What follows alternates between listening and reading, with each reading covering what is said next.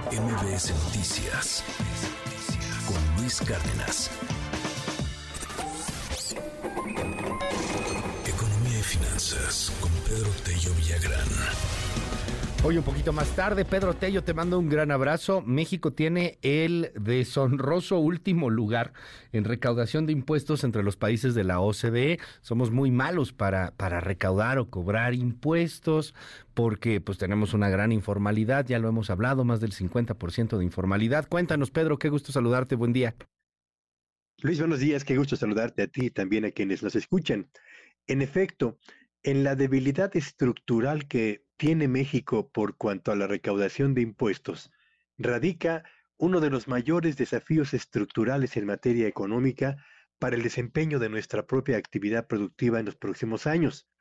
Fundamentalmente, Luis, porque mientras el gasto social ha venido aumentando a un ritmo cada vez más acelerado y lo seguirá haciendo en los años próximos, sobre todo por el aumento en el número de personas que lleguen a la tercera edad y consecuentemente las pensiones que se pagarán al respecto, mientras el gasto social aumenta a una velocidad cada vez mayor, los ingresos tributarios de nuestro país no lo hacen con el mismo dinamismo, a pesar de los estupendos resultados que ha ofrecido a lo largo de los últimos años el sistema de administración tributaria por cuanto a la recaudación de impuestos pero también en lo que tiene que ver con las labores de fiscalización que han generado ingresos extraordinarios a la hacienda pública de nuestro país.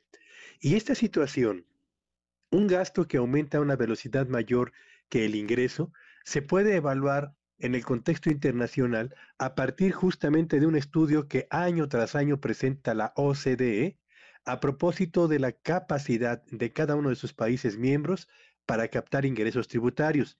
En la publicación correspondiente a este 2023 se señala que de los 36 países que fueron analizados, Luis, en 21 de ellos se presentó en el año 2022 un descenso en el porcentaje de captación de impuestos en relación con el Producto Interno Bruto.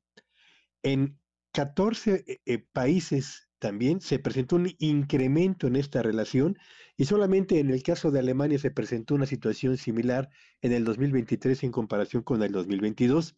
¿Qué lugar ocupa México? Bueno, pues México está entre los 21 países en los que descendió el porcentaje de impuestos a Producto Interno Bruto, lo que nos colocó con eh, una capacidad de captación del 17%, Luis, que equivale, escúchelo usted muy bien, a la mitad del promedio de captación de impuestos de los países de la OCDE y nos deja 2.7 veces por debajo de la captación de impuestos de Francia, que ocupa el primer lugar, con un 46% del Producto Interno Bruto. Así que México tiene por delante un desafío más que eh, importante y de muy corto plazo por atender, si es que pretendemos que se mantenga el control sobre las finanzas públicas con compromisos de gasto social que se han venido acrecentando en los últimos años.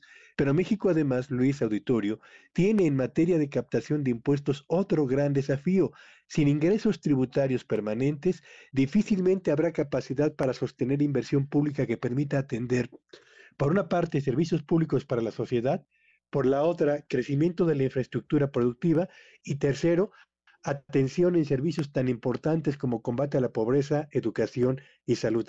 Ahí está Ahí están los datos del porcentaje de la captación de ingresos de nuestro país en comparación con la OCDE, la mitad, y en comparación con Francia, el país más exitoso en esta materia, donde estamos 2.7 veces por debajo, Luis. Y luego vemos pues otras cosas raras como que te van a incrementar la tarifa aeroportuaria, ¿no? O buscar ver debajo de las piedras cómo, cómo incrementarle al, al tipo que ya de por sí paga muchos impuestos. O sea, en vez de ver cómo paga más gente impuestos, quienes ya pagan, eh, pues a darles más. Desde luego, México tiene también otro problema que es el de los contribuyentes cautivos, quienes trabajamos en el sector formal de la economía, debemos pagar los impuestos correspondientes, lo mismo en la compra de bienes y servicios que por el ingreso que recibimos, pero quienes están en el sector informal de la economía y quienes evaden y eluden los, el pago de impuestos están literalmente en el paraíso de un país donde reciben servicios sin dar a cambio la contribución que a ellos corresponde. Y lo que tiene que ver con las tarifas aeroportuarias, Luis, a pesar de que la autoridad ha señalado que no obstante el importante incremento que se va a registrar en las mismas a las aerolíneas, a pesar de esos incrementos, dice la autoridad, que esas tarifas se van a quedar por debajo de las que prevalecen en otros aeropuertos del país y por supuesto a escala internacional. El único detalle es que ese incremento que acaban de decretar lo van a transferir la mayor parte de las aerolíneas a los eh, pasajes finales y usted y yo terminaremos pagando más por el mismo viaje. Como siempre, Pedro, un gusto tenerte aquí en este espacio. Te mando un abrazo y te seguimos en tu red. ¿Cuál es?